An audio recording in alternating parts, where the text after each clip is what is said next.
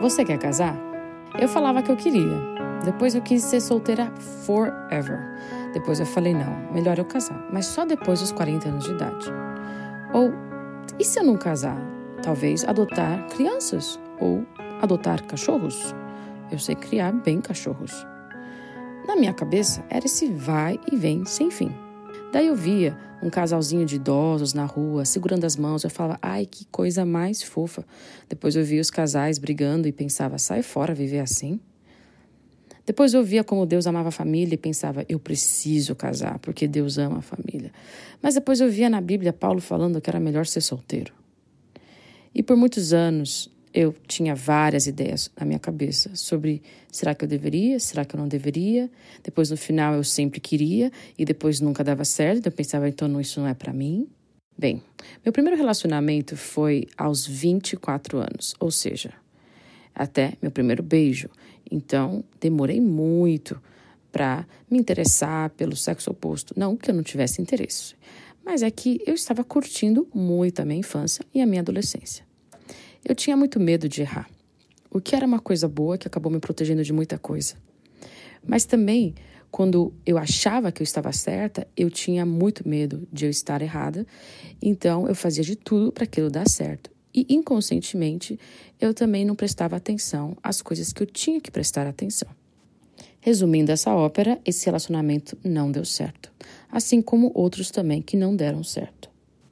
Acabei então aprendendo muitas lições valiosas que acabo achando que muita gente deveria escutar. Não que eu seja guru de relacionamentos e nem que eu saiba todas as respostas.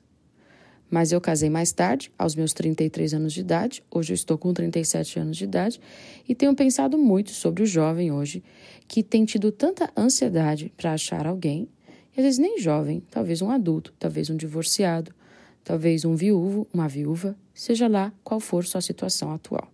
Para quem não sabe, eu vivi uma vida sem ver um casal de exemplo na minha casa, porque meu pai foi embora quando eu tinha 5 anos de idade, então eu não via como seria um exemplo de esposa. Eu tive um exemplo maravilhoso de mãe, mas eu nunca tinha visto a minha mãe ser esposa. Eu sei que ela foi uma boa esposa até os meus 5 anos de idade, por todas as histórias que ela me contou. Mas eu também não sabia o que era um bom marido. Claro que eu sabia o melhor exemplo de todos, que era Deus Pai, que estava na Bíblia. Então, para mim, o casamento, ele era o que estava na Bíblia. Isso foi muito bom para mim, pois os meus padrões eram corretos e bem elevados. Por outro lado, foi um grande desafio também para entender toda essa dinâmica. Sempre ouvi da minha mãe bons conselhos para a escolha de alguém para casar. Ela já tinha errado no seu casamento e também não só por isso, mas pelo simples fato dela ser uma conselheira formada terapeuta de família por mais de 40 anos, atendendo famílias da igreja. Apesar de ouvir os bons conselhos da minha mãe, nem todos eu entendi na prática até que eu me relacionei com algumas pessoas. Graças a Deus, não casei com nenhuma das pessoas que não era para eu casar. Eu bati a cabeça, errei, me apaixonei pelas pessoas erradas, eu me desapaixonei. Sim, isso é possível. Aprendi a me conhecer melhor e me entender melhor para que eu pudesse então um dia fazer essa grande escolha que mudaria toda a minha vida. Não vou contar hoje para você como que eu conheci meu marido Israel, porque isso a gente pode fazer num outro podcast. É uma história muito interessante. Agora, eu também não vou te contar aquilo que deu certo somente para mim. Eu quero hoje compartilhar coisas que vão poder se encaixar na sua realidade, da sua forma e da sua maneira. Lembrando que as coisas que eu vou falar, com certeza, são baseadas biblicamente e também são coisas que eu aprendi observando pessoas mais de idade, pessoas mais experientes, errarem, acertarem, além dos conselhos que eles me dão diariamente ou por todos esses anos até onde estou agora. A primeira coisa que eu queria te falar é que qualquer tipo de escolha de relacionamento é pessoal e não divina. Acredite se quiser, você que vai escolher a pessoa com quem você vai casar. Não será Deus que vai descer do céu ou enviar os seus anjos com trombetas que dirão: Eis que te digo, olha a varoa do Senhor, olha o varão que o Senhor escolheu para a sua vida. No final do dia, você é 100% responsável pela sua escolha. Claro que Deus ele orquestra os nossos caminhos para as melhores bênçãos da nossa vida. Está escrito em Provérbios que o homem que acha uma boa esposa achou favor do Senhor. Então, quando Deus coloca uma boa esposa no caminho de um bom homem, aquilo é uma forma de Deus, sim, nos proporcionar bênçãos e que nós teremos a escolha de escolher essas bênçãos ou não. Eu tenho a escolha de escolher uma bênção para a minha vida, de ser uma bênção para a vida do outro, como eu também tenho a escolha de não escolher aquilo que agrade a Deus e também ser uma não bênção na vida de alguém. Eu já fui para vários casamentos em que o padre ou o pastor lá na frente falava assim: Olha, desde a fundação do mundo, Deus escolheu você, Ricardo, para casar com a Raquel e Raquel para casar com Ricardo, porque desde lá em Salmo 139, o Senhor viu como substância informe dentro do ventre da sua mãe e o Senhor separou o Ricardo para você, Raquel, e Raquel para Ricardo. Gente, que baboseira é essa? Colocando o Salmo 139 como fundamento para um absurdo como esse. Porque se imagina, se Ricardo era para casar com Raquel, Raquel ela resolve então escolher uma coisa que não era de Deus para a vida dela e dela casa com Tiago. Tiago deixa de casar com Maria, que Maria tinha que ter casado com Henrique. E daí um erro já errou toda a humanidade. Ou seja, não existe uma única escolha, existe a escolha correta. E por isso que esse nome do podcast se chama A Grande Escolha. E quando eu digo a grande escolha, é porque essa escolha ela vai afetar o resto da sua vida. Muitos jovens vêm falar comigo sobre a ansiedade de ter alguém, mas poucos entendem que essa ansiedade e essa pressa pode atrapalhar o resto da sua vida. Quando eu digo resto da sua vida, eu falo que seriam muito mais anos do que você já viveu. Se você tem 30 anos de idade, com certeza eu espero que você viva mais do que 30 anos que você ultrapasse seus 60 anos de idade. Então você vai viver muito mais tempo com essa pessoa que você escolher do que todos os anos que você já viveu na Terra. Por isso que tem tantos livros sobre isso, congressos, conferências, é, webinars, cursos, e-books, livros, audiobooks, sobre esse assunto, porque todo mundo está procurando essa grande escolha. Todo mundo quer acertar essa grande escolha. Todo mundo quer ser feliz para o resto da vida. Agora, eu quero trazer um pouquinho de realidade para você. Eu poderia sim falar desse assunto na zoeira, na brincadeira, como a maioria dos youtubers fazem, como muitos pastores fazem, para trazer um pouco de leveza para esse assunto. E eu super me divirto vendo tudo isso. Mas esse podcast é um podcast que eu gostaria que você sentisse como se a gente estivesse conversando, olho no olho, tomando um café, quer dizer, tomando um chá, eu e você o seu café, e para a gente poder realmente chegar no lugar onde a gente precisa chegar.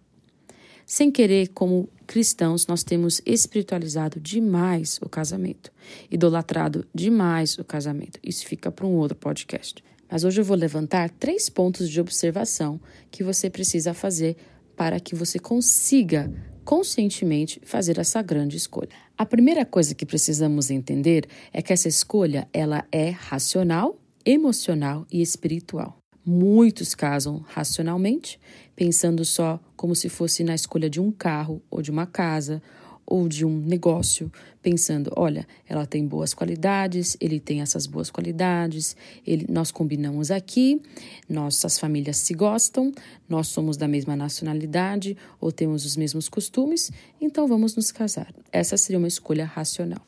Eu diria agora que a maioria dos brasileiros casam emocionalmente, pois somos seres de uma cultura extremamente passional. Então nós pensamos, ai, eu sou muito apaixonada por ele. Ou eu sou louca por ele. Ai, eu não consigo viver sem ela. E essa paixão, que eu chamo de paixonite, toma conta de tudo e a gente não pensa muito para casar. Agora, os crentes muitas vezes fazem essa escolha somente espiritual. Ai, o chamado nosso combina. Ai, ela é uma mulher de Deus. Ele é um homem de Deus. Nossa, você viu como Deus usa ele poderosamente? Ai, quem dera eu tivesse aquele homem lá comigo, ao meu lado, ministrando junto comigo. Precisamos entender que a escolha são três partes: racional, emocional e espiritual, porque nós somos feitos de três partes: corpo, alma e espírito. Talvez você já ouviu falar sobre isso no meu quadro Simplifique no YouTube. Eu falo bem brevemente e também com bastante humor e leveza. Hoje eu quero falar um pouquinho mais profundo para que a gente possa entender o que, que seria na prática. Vamos começar pela coisa mais simples: o corpo. O corpo é muito importante no casamento. Hoje eu sou casada e por isso que eu posso te falar isso.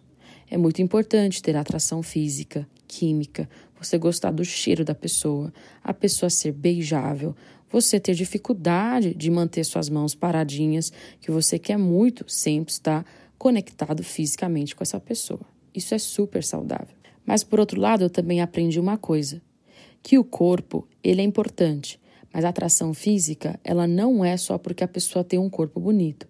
A atração física também é um fruto do carinho e respeito e amor que você tem por alguém. Porque você pode estar casado com uma pessoa com um baita corpo ou um físico maravilhoso e não ter atração física, porque você começa a faltar em admiração, porque você começa a faltar em conexão emocional, porque você começa a faltar em várias coisas que começam a te incomodar num relacionamento. Dizem por aí que a maioria dos homens escolhem a esposa de acordo com o físico dela. Nem sempre isso é verdade. Mas o homem, sim, ele necessita ver algo para ter uma atração mais forte. A mulher, ela é muito levada pelo emocional muito mais do que o homem. Mas depois que nós casamos, nós dois, eu e meu esposo, você e o seu cônjuge, você vai ver que você vai precisar muito mais do que atração para se manter feliz sexualmente. Porém, não deixe de lado o fato de que você precisa sim ter atração física para um relacionamento dar certo. Claro que a atração física pode surgir com o tempo e nem sempre ela será imediata, mas ela sempre será importante num relacionamento. Essa parte física, ela é muito fácil de entender e compreender. Seus hormônios funcionam de uma forma que você entende, que você sente atraído por alguém, é o lance do toque, da pele, do cheiro e do que os seus olhos enxergam. Agora, uma das partes mais difíceis de explicar seria a parte da alma. A conexão, a sintonia, a compatibilidade, personalidade, as linguagens de amor, os temperamentos, o caráter, a cultura, os costumes, tudo isso faz parte da alma faz parte emocional de um relacionamento. Eu diria que a parte emocional do relacionamento é o que geralmente traz problemas quando não está bem alinhada. Uma das formas bem práticas de você ver se você está alinhado na alma ou emocionalmente com essa pessoa tem muito a ver com a amizade que você tem, assuntos em comum, compatibilidade de visão de vida. Tudo isso é fácil você enxergar de começo. Mas muito que nós precisamos enxergar é no decorrer do nosso relacionamento. Algo que vamos aprendendo com o decorrer do tempo do namoro é a linguagem de amor. Existe um livro chamado As Cinco Linguagens de Amor de Gary Chapman, que é muito bom para você ler. Tem a linguagem de amor de toque físico, tempo de qualidade, presentes, palavras de afirmação e serviço. Quando nós temos uma linguagem de amor muito diferente da pessoa que nós estamos nos relacionando, pode haver muitos problemas. Por exemplo, se a pessoa que você está se relacionando é uma pessoa que demonstra amor por toque físico e você não demonstra amor por toque físico, é como se ela falasse chinês e você não entende chinês. Então, ela demonstra sempre o toque físico e você não sente amado pelo toque físico, você se sente amado, talvez, pelo tempo de qualidade. Mas ela insiste em somente falar chinês, ou seja, te amar com toque físico. E isso começa então a gerar um desgaste no relacionamento. Casais saudáveis acabam aprimorando essa comunicação e falando como eles se sentem amados e como o outro também pode se sentir amado e alinhando as expectativas. Esse alinhamento com certeza faz com que um casal seja muito mais feliz e possa se dar bem. Agora quero trazer um pouquinho de realidade para vocês. Por exemplo, a minha linguagem de amor é toque físico e do meu marido também é toque físico. Quando eu chego em casa muito cansada, o que eu mais quero é somente um abraço. Ficar do lado dele assistindo talvez um Netflix ou ouvindo uma música. Deitarmos na cama e eu apenas estar encostada nele, lendo um livro.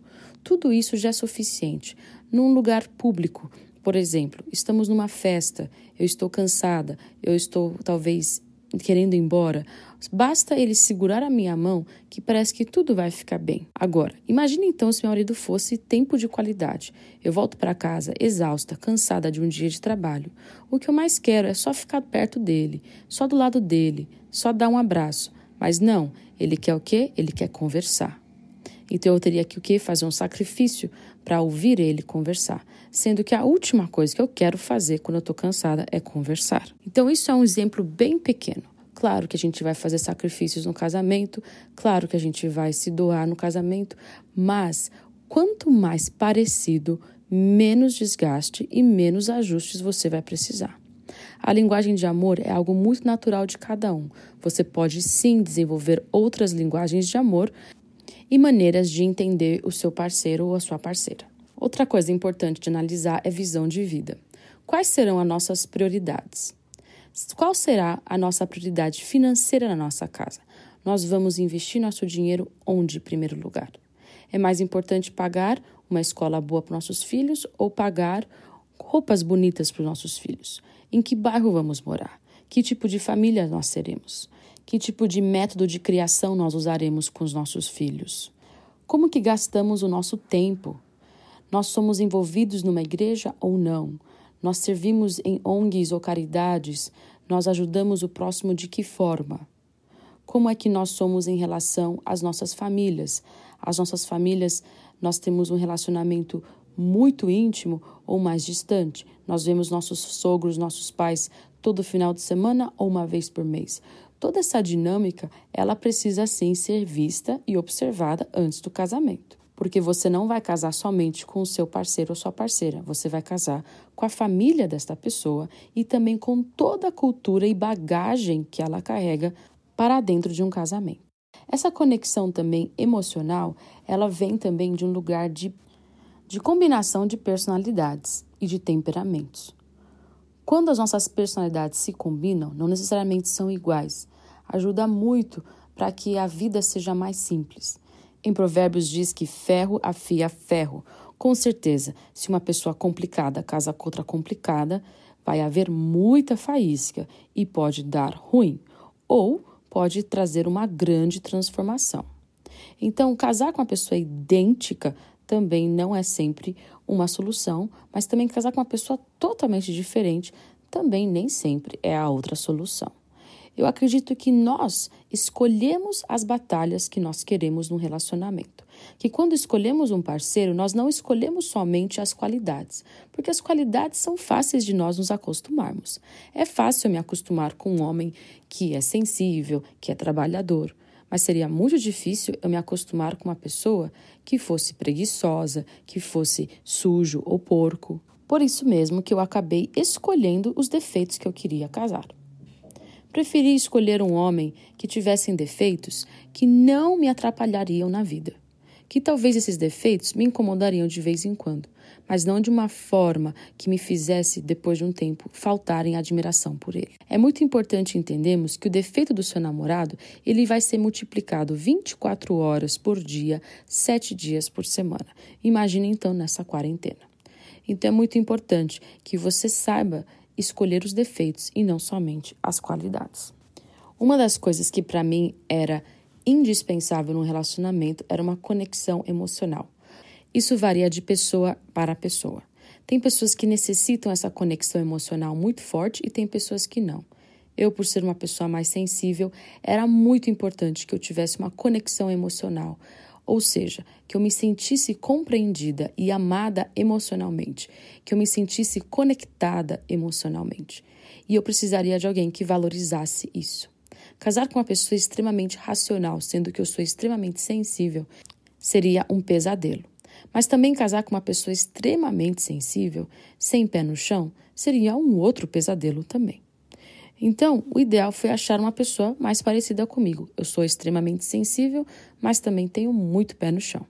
Achei uma pessoa como eu e por isso que hoje nós temos uma conexão emocional muito forte. Não significa que nós não temos desafios, não significa que às vezes ele se conecta mais profundo do que eu ou vice-versa. Mas eu sei e tenho certeza da capacidade de conexão emocional. Uma coisa que muitas mulheres sofrem e muitos homens também sofrem por não terem isso com o seu parceiro ou sua parceira. Como é que você sabe disso, Zoe? Porque eu já tive relacionamentos que eu não tive essa conexão profunda emocional onde parecia que eu sempre estava numa página lá na frente ou numa página lá atrás. Parecia que nós nunca estávamos na mesma página. A alma é um lugar muito, eu diria, cheio de caminhos e muitos detalhes para a gente alinhar num podcast somente. Mas eu queria trazer esse panorama para que você entendesse que essa compatibilidade emocional ela é fundamental para que você consiga se dar bem com alguém. Não se esqueça também do que eu já te falei, da escolha física e agora entramos na escolha espiritual. A escolha espiritual, ela é muito mais se vocês estão indo na mesma direção espiritualmente. Não adianta ele ser somente cristão, ou ter as mesmas crenças, ou ter crescido na igreja. Ele precisa amar a Jesus da mesma forma que você ama a Jesus. Ela precisa ser apaixonada por Jesus como você também é apaixonado por Jesus. O julgo desigual não necessariamente é entre uma pessoa que é cristã e outra pessoa que não é cristã. É também entre pessoas que são cristãs, mas que têm visões completamente diferentes a respeito de Deus.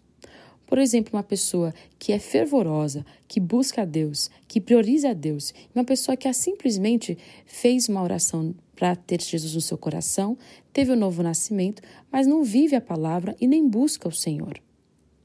Sempre busque alguém que esteja amando ao Senhor o tanto quanto você ama ao Senhor. Porque isso vai fazer vocês se unirem muito lá na frente, nas dificuldades, nas decisões a tomarem e também em todas as áreas da sua vida. A vida espiritual de um casal, ela também é fundamental para que tudo venha a fluir bem. A vida de oração de um casal, a vida de conexão espiritual, é muito importante para que ambos possam escutar a voz de Deus e obedecer à vontade de Deus para a vida do casal e da família. Se essa conexão não existe no namoro, com certeza ela não vai acontecer no casamento. Se a vida de oração não está conectada no namoro, não vai ser conectada no casamento. Pois isso faz parte de uma prioridade do casal. Todos os dias eu oro com meu esposo. Mesmo que eu esteja cansada, mesmo que ele esteja cansado, todos os dias nós temos esse momento de oração. Todos os dias, ambos têm o seu devocional e o seu tempo com o Senhor. Todos os dias, Jesus faz parte das nossas conversas. Deus faz parte daquilo que a gente gosta de falar e daquilo que temos para compartilhar. Se eu amasse a Jesus muito mais do que Israel amasse a Jesus, com certeza eu estaria num lugar muito infeliz porque o que me traz segurança nesse relacionamento é que nós faremos tudo aquilo que Deus quer que nós fazemos, porque nosso maior objetivo é a nossa obediência a Deus e amar o Senhor com todo o nosso coração. Essa grande escolha, ela não pode ser uma parte só, ela precisa ser todas essas partes. Por isso que é uma das escolhas mais difíceis que você vai fazer na sua vida, mas por outro lado, será a mais fácil que você fará também. Como assim? Deixa eu te explicar. A escolha do casamento é uma das escolhas mais complexas que você pode fazer, porque ela envolve muitas questões. Mas quando você acha uma pessoa que é compatível em todas as áreas que você quer ser compatível, em que você vê emocionalmente espiritualmente e fisicamente, ela então se torna a escolha mais óbvia e a mais fácil de se tomar.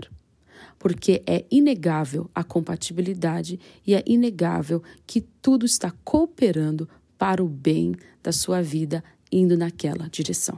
Quando eu vejo um casal de namorados ou de noivos que tem muitos conflitos, muitos problemas, muitos ajustes, eu sempre recomendo que parem e pensem e reconsiderem o relacionamento. Porque não é para ser tão difícil assim.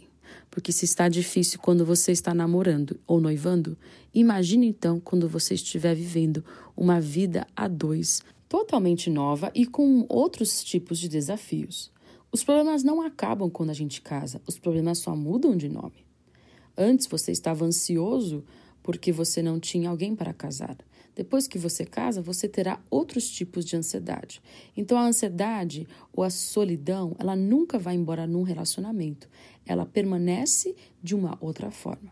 Por isso, quanto mais cedo nós entendemos como nós vamos fazer essa grande escolha, mais consciência e mais sabedoria nós teremos quando formos então fazer essa grande escolha.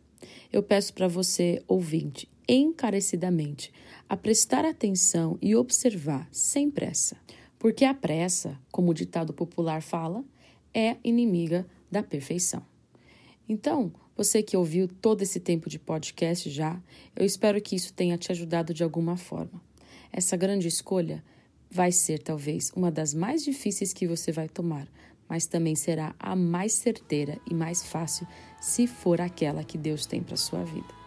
Para você que está noivo ou namorando, eu peço que você coloque em observação todos os pontos que a gente acabou de conversar, porque isso pode te livrar de um mau relacionamento ou pode confirmar que você está indo na direção correta. Eu me alegro muito quando vejo pessoas que fizeram uma grande escolha correta.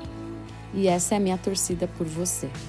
Não deixe a pressa ou a pressão ou a ansiedade tirar a sua capacidade de analisar emocionalmente, espiritualmente e fisicamente os relacionamentos da sua vida. Estou aqui na torcida por você e espero que você também faça uma baita de uma grande escolha, a melhor escolha para sua vida. Um grande beijo.